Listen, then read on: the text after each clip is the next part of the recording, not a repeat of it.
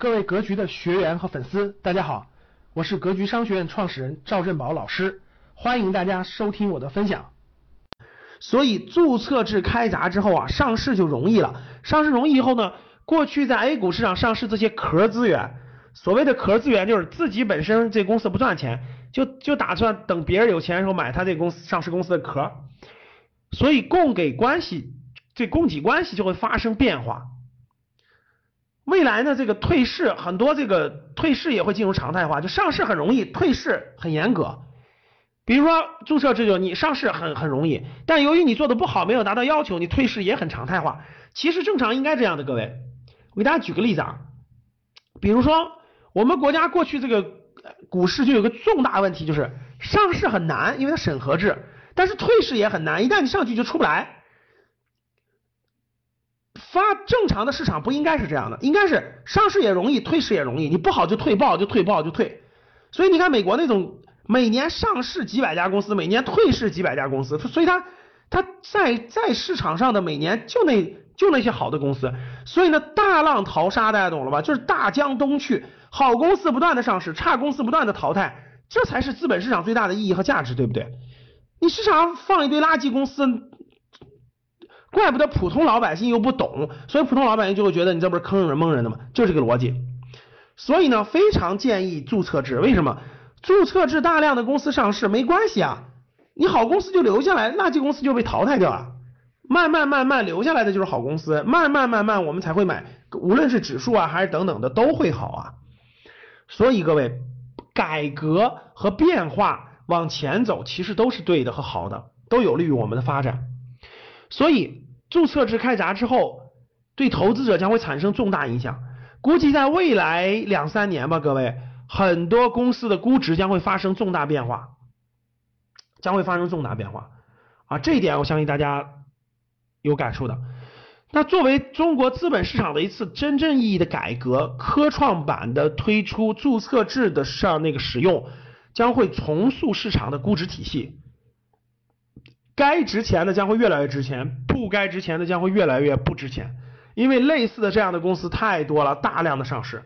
所以各位，如果你手里还持有目前上市公司里头的垃圾公司、没有业绩支撑的公司，嗯，这个这个不好的公司，我建议你还是择机趁早换掉啊，要不然的话，未来很多价值还会越来越低的啊。不是说牛市就所有公司都上涨啊，这个大错特错了啊，不是。注册制改变了过去的模式，过去的牛市是什么？垃圾公司上涨最快最多，而且是疯狂上涨。我相信未来的牛市不是这样的，未来牛市将是好公司持续上涨，垃圾公司持续下跌啊！这就是注册制带来的很重要的一个变化啊。好的，这是我们科创板的具体的内容和意义，大家站在整体这个框架上能理解了这一点就可以了。科创板就是为国家的科技创新型企业带来机遇、融资的窗口和平台。风险大不大？毫无疑问，风险很大。有没有机会？毫无疑问，也有机会。待会儿再说啊。好，第二、第三页 PPT。科创板的规则当中呢，对现在 A 股的现行的制度进行了大胆的突破。这个我详细给大家讲五点。大家可以看课件啊，可以点开图看。第一个，注册制的上市大大的加快了上市公司的数量。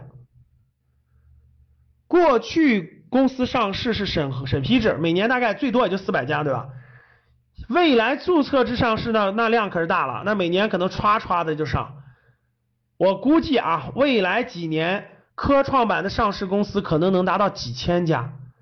就大概能达到两三千家，就未来几年，因为要解决这些创新型有科，就是把钱花到这种科研上面的这种公司的这种融资嘛，他得有这个钱，拿着这个钱以后，他才能去搞继续的研发和制造。科创板将会大大加快上市的数量，这是第一点啊。所以大家想想，现在上市公司有四千家。